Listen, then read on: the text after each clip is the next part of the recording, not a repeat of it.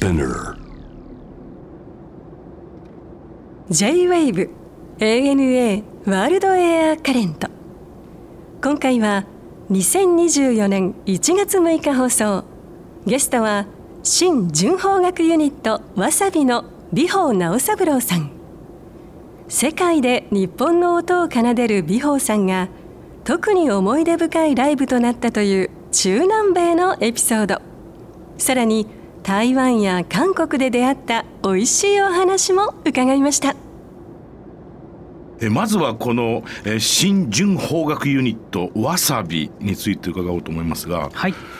メンバーというか一番初めにこう言い出しっぺは誰だったんですか？えっと吉田兄弟のお兄さんの津軽三味線はいの良一郎さんが、うん。まああのきっかけなんですけど。うん一人ずつ亮さんから、まあ、こういうそのユニットをやりたいんだけども、い、かがですか？みたいな。でもその時にわさびという名前決まってましてそうなんですよ。なので誘い文句がうん「わさびやりませんか?」っていう 話だったんで「わさびって何ですか?」っていうところから、うん。まあこういういろんな和楽器を揃えてやりたいというところで、うん。そこから数珠つなぎに尺八の元永さん、はい。そして最後に市川新さん加わってうん。4人で、ことだね。はいうん。やるということになりました。なるほど。はい、これ何年ぐらい活動を続けてるんですか？最初の2年は、うん。えっと琴の市川さんがいなくて3年あ2年ぐらい活動してたので4人フルフルでちょうど今年で14年目になります。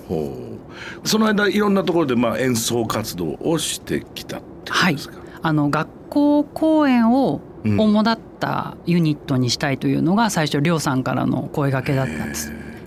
これはアウトリーチみたいなことをやるってことか？そうですね。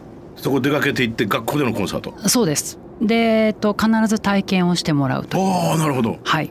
で学校に置いてある楽器をうん。そこの生徒さんたちに使ってもらいながらとか、まあ、自分たちが持ち出す楽器をうん。体験してもらいながら身近にある楽器をもう少しこう親近感を湧くように聴きやすいアレンジの曲を提供できないかというのが、はい、でも学校ってさ和楽器そんなあ置いてるところってあるんですか？それが意外とあるんですよ。それが意外とあるんですか？そうなんですよ。なんかさやっぱりこうリコーダーとかさ、はい。ブラスバンド系のものっていうのが一番初めにこうイメージがいっちゃうけどはい、結構そう鳴り物とかも置いてあったりするんですか？音楽室にお琴と太鼓は意外と眠ってるんですよね。おこともあんの？そうなんです。なんですけどその音楽の先生がやっぱ赴任されては変わっていくということうんうんうんうん。でメンテナンスはできてないんですけどまあ寄贈されたりとかしてうん楽器は結構あるんですよね。はでそういうのもこう掘り出すって話もあるわけだな。そういう価値もあるしですね。はい。で実際音を聞いてもらえるし、はい、でそこで、まあ、子供たちにとっては新しい音楽だろうからね。そうなんですよね。日本人にとって古い音楽だって言ったってね、はい。聞いたことない音だろうしね。そうなんですよ。うん。だからこう今やってる演奏してる楽器が実はみんなの音楽室にあるんだよという話をしたりとかうん。そもそもやっぱあの奏曲部というお琴の部活とかはい。太鼓の保存会でうん。頑張ってる子たちの学校もあるのでなるほどそうするとみんなの近くにあったその部活動がちょっとこうん。う日の目に当たるというか。なるほどね、はい。なるほど。面白い話だな。あとでも僕なんかこう、まあ、もちろんね音楽の仕事でずっと長くやってるので、はい。その和楽器をフィーチャーした、うんまあ、そのポップミュージックとしてはい。何かこう新しいものを作ってきたっていうようなバンドみたいなのは数々見てきてるんですけど、はい。この「わさび」を聞いて一番純粋に思ったことは、はい。その音色が純粋な和楽器の音色のみっていうさそうですね。ここだよね。普通さはい。ここにエレキベースが入ってドラムスが入って、エレキギターが入った上でフォーリズムを作った後にベンベンベンベンってやったりしてる人ばっかりが多かったじゃないですか、はい。言ってみれば。はい。それは割とこだわりなんですね。そうですね。一番譲れないこだわりというなるほど。そかうだよな、はい。そこがなんか潔くていいなと思いましたね。そうですね。毎回苦しむんですけど現場現場で。まあねそれはリスキーだもんね。はい、うん。なんですけどまあそのメンバーもそうですけどその亮さんが発足する時から、うん。まあ、和楽器だけでうん。和のサビとなるものを作り出していけないかみたいなところは、もう終始こだわっていきたいということだったんで、なんとか今のところは。いやでもその音色としてはい割と言うとその属性の高い今の現代はい。日本において属性の高いもののものが入ってない純粋なはい。和楽器の音色として楽しめるから、はい。でもメロディーはキャッチーで、はい。リズムもポップでっていうところがやっぱりもう一番の魅力だろうね。はい。もうメンバー喜ぶと思います。いやそこってなかなかさパッと聞きだとさはい逆に伝わらないとこだったりもするじゃないですか。そうですね。実際でもそうだと思います。ねえ、はい。和楽器バンドと何違うのみたいな話になってくること多いでしょやっぱり。多いですね。ねえ。はい。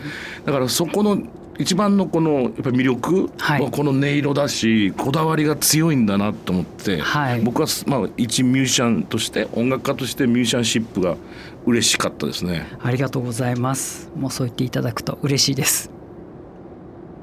さてとてもとても好感の持てる音楽を今日は僕は聴いて楽しくなっております。ありがとうございます。今日はねそんな直三郎さんの旅のお話をいろいろと伺おうと思うんですけど、はい。最近訪れた海外でこうちょっとこう気になってるってこれ台湾ですか？そうなんです。う。んコロナ禍抜けて初めてもう海外に行ったのが台湾だったんで、うんあのもう久々に楽しんだというか、うん。こう旅というものを実感したなという台湾でした。あ本当。はい。これプライベートでしたか？プライベートで行きました。うん。たまたまなんですけどわさびの案件でもはい。あったんですけど、うん。海外の案件があのうんコロナとは別でうん。延期になってしまったりとかして、なんかもうその自分のこうちょっと外に行きたいという気持ちが高まってしまってうん。行った次第ですプライベートで。あ本当。はい、何日間ぐらいでしたか今回は、3泊4日で行きました。うん、どうでした？まあ食い物もいいしなそうですね、うん。あのーもう本当に食べ物目当てと、うん。あとはなんか 私なんか台湾茶がすごく好きなのでなんかもういろいろお茶を買い込んでこようと思ってあとはもう夜市に行ければはいよしと思いながら、やそうですね、はい。や僕も同じことですけどあのまた台湾のさお茶を買いに行こうと思ってお店に行ってさいろいろこう試飲させてもらったり、はい。テイスティングして、はい、なんか勉強できますよねあれね。そうなんですよ。その時間だけでね。そうなんですよ。このウーロン茶とこのウーロン茶はどう違うと思いますかなんですね、はい。であの標高が違うとここまで味が変わりますってね。ね。はい。あれすごいよね。あの時間が結構なんかなんか好きで。確かにわかる。そうなんですよ。最初なんかお腹ちょっとタプタプになってっちゃうんですけど ただなんかあのなんかお店に行っていろいろ試飲させてもらってそれほどお話ししてくださったみたいなあの時間が結構そうだね。はい日本じゃなかなかまあ味わえるのかもしれないんですけど、うん。また台湾の醍醐味かなとか思いながら。あのこうちょっと入れてはまた戻してな。そうなんですよ ちょっとちっちゃななああの湯飲みみたいなの入れたと思ったらまたこの急須の方に返してこうやってなんかなんかまろやかになるんですねあれね味がね。そうなんですよね。であとなんかその飲んだ後のその茶器の香りを嗅いでくださいみたいな、うんなんかあれがすごくなんか豊かな時間を過ごしてるなみたいな、そうですね。はい、あと夜市ですねやっぱりね。そうですね。うん。夜市はまああのルーローハンとか、うん。まあ、ジーローハン食べたりとか、うん。あとはそのもうお芋をただ揚げたものに、まあ要は大学芋みたいなものとか、もう本当に食べ歩きをいろいろしてうん。普段は飲まないなんかもうタピオカミルクティー飲んだりして。雰囲気に負けちゃうってそうですね。はい。まあでもやっぱりみんなが言うことですけど台湾のそのストリートフードも含めてだけどとてももちろん高級店も美味しいんだろうけどそのアベレージがね、はい。世界基準で見てもその料理のクオリティといいますかそうですね。味がねやっぱ素晴らしいですよね。かなり高いよねやっぱりね。高いですね。文化がね。はい。それがそのままこうストリートまで降りてきてるっていう感じがするよね。ん。料理法一つとってもね。そうですね、うん。なんか食べる側とうん。提供する側が一緒になってなんかこうレベルがぐんぐん上がっていく感じが毎回なんかするのが何度言ってもやっぱし美味しいし、うん新しいなと思いますね。うん、いいな。もうなんかすいたあ あの観光名所なんかも行かれましたか？はい。龍山寺と書いてあのローシャンスはい。とあと行天宮はなんか毎回お参りに、うん。あの行かしてもらって。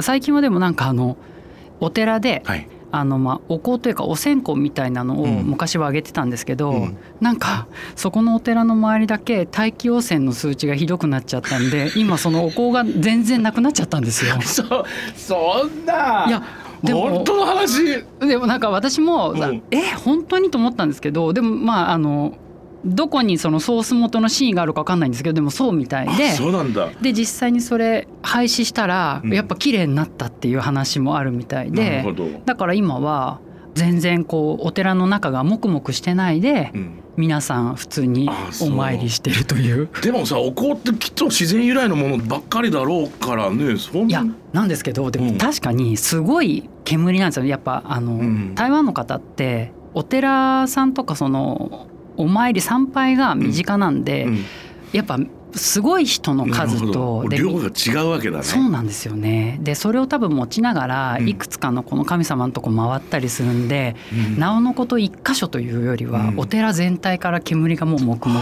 というふうにそうか。お店とかっていうとなんかどうか紹介してくださるところありますか？はい。お茶屋さんで、うん。あの量り売りをしてるところがですね、はい。漢字であの中山ではいはいはいっていう書くところにあってでお店の呼び方がですね、うん。林マオ線チャンハンっていうなんか林に茂る森で、で茶業ってあのお茶に行くで茶業がまあお茶屋さんの卸のお店みたいなんですけども、そこは非常に良かったです。あまあ、あの夜9時までやってるんで、うんうん。夜市後うんうにん。散歩しながら行けて、その工程が非常に良かったです。でもさ、はい、あれ高いのになると高いじゃんめちゃくちゃ高いですね。そんそれお茶でそれありですかっていう値段のものもありますね。あるよね。はい、だから、ね、もうなんかあの大きい、まあ、茶筒というかドラム缶みたいなところにうん一応なんかその日本でいうと松竹梅みたいなで 特上みたいなぐらいで、ええ分かれてて、うん。一応葉っぱは嗅がしてくれるじゃないですかうん一つずつ、はい。ただまああんましこの上の方はいけないですね。怖くて。で最終的にはジャスミンティーいくつかくださいな。そうですそうですそうです。まあでもあれも楽しいですからね。はい。ああそうですか。やっぱり韓国ももちろん食べるものも楽しいですよね。そうですね。食べ物の話続いちゃいますけど私辛いものが好きなので、やっぱ韓国に行くと、うん。辛いものだったりとか、うん。もうスイーツもうん。私まあ好きなんですけど、うん。なんか韓国って毎回昔からあるものとうん。必ずその時に流行ってるものがなんか両方楽しめるんであの非常に食べ物を楽しんでしまいます。辛いものもそうですけどやっぱりパワフルじゃないですか？ニンニクだったりそのスパイスだったり。そうですね、うん。だからもうなんか胃から元気になりに行くみたいな感じで。なんかこうプルコギみたいなさああはいいうこうライブな料理もいいし、かと思えばほら僕あんな好きなんだあのこうスープのやつあんじゃん。なんつうんだサムゲタンですか？サムゲタンも美味しいし、はい。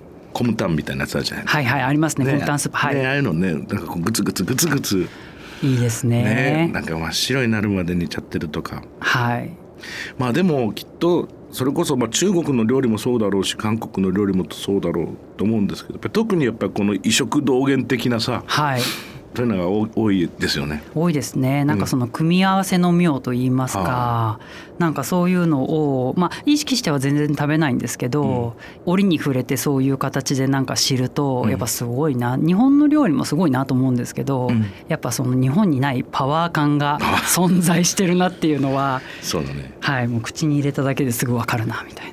あとやっぱりとにかく組み合わせって今おっしゃったけどす混ぜるじゃないですか。韓そうなんですよね。韓国の食文化の基本の木はビビンですからね。そうなんですよね。何でも何でもビビンビビンじゃないですか、はい。ま混ぜろ混ぜろ混ぜろと、すごいですようね、んこれとこれと一緒に食うのかっていうことになるでしょあれはい。ね。だからなんかサムギョプサル食べてても、うん葉っぱに包んで、うん。そこからまたいろんな組み合わせで、うん。結局口の中でこうシャッフルして食べていくじゃないですか、だね。だからすごいなと思って、うん。でもアジアの料理の基本ってそこじゃない？きっとさインド料理なんかもそうだけどそうですね。結局ターリーみたいなものはさ、はい。それぞれのカレーの味がもちろん基本なんだけど最終的にはそれが一緒に混ざって何か美味しいことになるっていうそうですね。日本は割とそこを嫌ってる部分もあるじゃないですか。ありますね。なんかぐちゃぐちゃにして食べちゃったらもう全部一緒じゃないのよなんて。ありますよね。ねその感覚がどっかあるるじゃない。はい。でもやっぱり混ぜろ混ぜろっていうさ。はい、なんか多分普段触れないその文化がなんかすごく強く惹かれるんだとそうね思います。そうだからはいそうすごくそれはすごく共感する。はい、いいんだこれやっていいんだみたいな。許された。許された感じがするんだよね。やっぱりそれは大陸的ななんかこうあるんでしょうね。ああすごくなんかおおらかなやっぱりこう食文化だなと思そうですねって見てますよいつも。はい。そしてお気に入りのお店って書いていただいたんですが、これプサンの、カルグクスって言って、うん。日本でいうおうどんうんなんですよね。で全然辛くなくて、そのおお店がキジャンソンカルクグスっていうなんかどこにあったかちょっと私も忘れてしまったんですけどプサンの中心街からそんな離れてないところで、おばさまたちがうん。朝から、うん。まあ、麺を作って、もう本当に何て言うんですかね立ち食いそば的な感じで出してくれるんですけど、春菊がうん。入ってて、うん寒い時うん。に朝食べに行くと、うん。なんかわもうすごく幸せみたいな感じの美味しいおうどん屋さんみたいな感じです。あそう。はい。キジャンソンカルグクス。はい。そうですか。カルグクスちょっとチェックしてみよう。食べたことないと思うな。あのお好きだと思います。そうですよね、はいあの。は きっとね。い。そしてこれは僕もすごく興味ありますがはい。この韓国旅で印象的だったこととして、はい。サムルノリをこれは習ってきたんですか？あのチャン語を。えっと、チャン語を習うというよりはたまたまそのセッションをするみたいなところでお互いのそのまあ伝統芸能の交換みたいな感じをもっとフランクにしたみたいな場があったんですね。うんで私そのたまたまなんですけど自分のこの太鼓のセットにチャンゴも入れてるんですね。まあ音色が好きなので、はい。なんかそういうご縁もあってたまたまじゃあチャンゴちょっとやってみるみたいな感じで、うん。あぐらをかきながら自分の前に太鼓を置いて、うん。こう手ほどきを受けた時があったんです。はい。でその時に口生姜といいますかその音を口で、要は「くるたくんくったくん」みたいはいなそのリズムを口で言うことでこう教わってったんですけど、うん。その時に教えてくれてる先生の口生姜を自分が言いながらうん。打ってると、うん。音はすごく上手にできてるんだけど、うん。根幹にあるそのリズムの取り方がやっぱ日本の人ってちょっと違うよねって言われたんですね。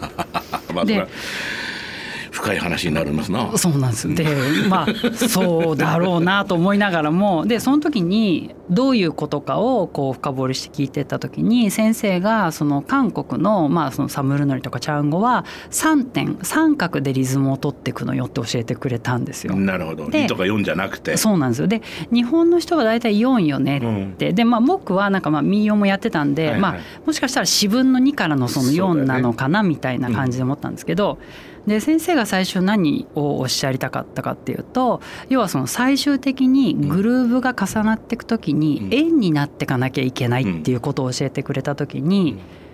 その三角だとその円になりやすいけどうん点が多くなってっちゃうとゴツゴツするでしょって言われたんです。うんで私もその時にちょっと天の弱だったんでいや四角もちゃんと回っていけば丸になるわよって思ったんですけど、うん。でもなんかその先生がおっしゃるにはだからその丸にしていくための最初の基本の3点っていうリズムの取り方をうん。もう少し体に入れられるとうん。もっと早く丸くなるよっていうふうに言われて。でその時もう私は話が深すぎちゃって、わあなんか考えさせられちゃうけど今は全然答えが出せないなと思ったんですけど、はい。もうでも15年ぐらい前なんですけどなんか毎回ふとした時にそれを結構思い出して、うん。なんかあの時の話の答えはまだ見つからずというかあれなんですけどん。すごくこう韓国の音楽を聴くとはい。毎回思い出すなという話なんです。面白いね。これどういう旅になるんですか？えー、と国交の節目で、えーとうん。私たちが行うん。く形だったんですけども、向こうの現地の方に音楽を聴いていただくというのもあるんですけど、中南米って日本からのこの移民の方でもう何世も続いている、その日本のコミュニティの方が本当に、うん。その地場でコミュニティを広げていらっしゃる方たちもいて、で同時にその日本の方たちに和楽器を届けたりとか、うん。まあ、その向こうの現地の方に和楽器を広く聴いていただくという二面性で、なるほど。はい行ってきました。えっと行かれた国を挙げていただくとこれだけでコスタリカウルグアイパラグアイアルゼンチン、はいうん。行ってきました。まあ、その日系の方々は何かこうやっぱはるか遠くのふるさとの音色だから DNA が震えるって話でしょうけど。そうですね。ね。なんか私たちが行った時はもう5世6世とかの方もいらっしゃって、でパッと見は同じ日本人の雰囲気はあるんですけど、うん、もう日本語はわからない方たちの方が多かったりとかして、多分当時70代80代の方は、うん、まあもう逆に日本語は喋ってみたいな形がいて。の方がいらっしゃって、はい、だからその自分たちのその孫とかひ孫に自分たちのその、まあ、ルーツでもあるその音楽だったり、和楽器を聴かせられてっていう機会はすごく喜ばれてたのは印象的ではありました。うん。そしてまたこのわさびのサウンド感だとねさっきも言ったけどすごい日本の音だけどこう聞きやすくしてくれてるから、はい、ね、と通じ合うコミュニケーションしやすい音楽だろうね。そうですね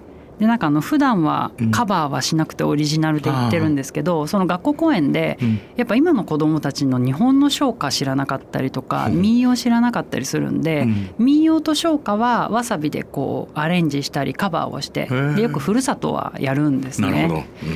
でやっぱそのふるさとをあのアルゼンチンだったと思うんですけどあの日本のお祭りを忘れないようにアルゼンチンで毎年その日本のお祭り、盆踊りをやってらっしゃる時に、日本会館っていう呼び名のその私たちでいう公民館みたいな。ところでコンサートやらさせていただいた時に、まあふるさとをせっかくだからやろうみたいな感じでやったら、あの終わった後にそれこそもうお年が70代から上の方たちが本当になんかその それこそもう涙流して なんかあの久々にこのふるさとを聞いたらもうなんかその気持ちが高まっちゃったわみたいなお話をなんか受けてなんかわーというもう自分たちもあのふるさとっていう曲自体がまあ身近じゃないですか私たちにとっては。だけどそうだよなと思ってその移民してもう何十年も経ってで、ね、コミュニティはすごくその人たちのこう頑張りでこう広がってるけども、うんうん、なんかやっぱその哀愁というか、うん、なんかふるさとに向けての気持ちはこういうものだよなというのがすごく印象深かったです。いいですね。ちなみにこう旅先でお仕事以外の時間がもしあったりしたら何されてるんですか？なんかこうルーティンとかありますか？はい。私はなるべくあのホテルでも朝食は取るんですけど、うん、朝食の時間にあの外に出てローカルなお店で食べるようにしてます、うん、はい。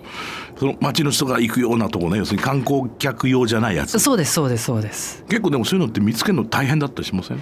裏路地入っていくんですか？あそうです。裏路地入っても行きますしあの現地であのアテンドしてくださる方に、うん、はい、ちょっとこういうところで、で、まあ、危ないところには行くなって言われちゃうんで、うん、あの一応注意を受けてなるべくなんかその方たちが食べてるものを食べに行きます。あそうね。やっぱりそれは一番朝ごはんでそれを知るとその一日のマインドが変わってくるってなるだろうね。そうですね。なんかおっしゃる通りでなんかそれが一番あここに今来てるなっていう感じがなんかすごくして、うん、あの風景が身近に感じられて好きです。わ、かる。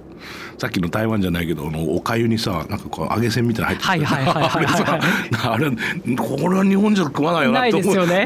あのこのせんべいみたいなやつな、はい、なんていうのかドーナツみたいな揚げパンみたいなやつ。そうですね。ねあれとおかゆが一緒セットに来るのはなかなかなと思うもんねはいさて今月1月24日にわさびのニューアルバムがリリースされます、はい、えタイトルを教えてください。はい。タイトルはビーミングです。ビーミング。はい。ビームか。そうですね、うん、まあタイトル今回が、えっと、4枚目のアルバムということなんですけども、はい、まあ心機一転みたいな形がメンバーの中にはすごく強くて、うん、でまあまあ、コロナ禍もあったりとか、うん、まあ、新しいこの音楽の再発信みたいなところで、はい、最初はなんかそういう意味合いのタイトルだったんですけども、うん、なんかちょっとあまりにもそれだと自分たちがこうピンとこないなというところで、うん、でなんかあの光が始まっていくみたいな形でビーミングになりました。メンバー全員が作曲した全9曲。はい。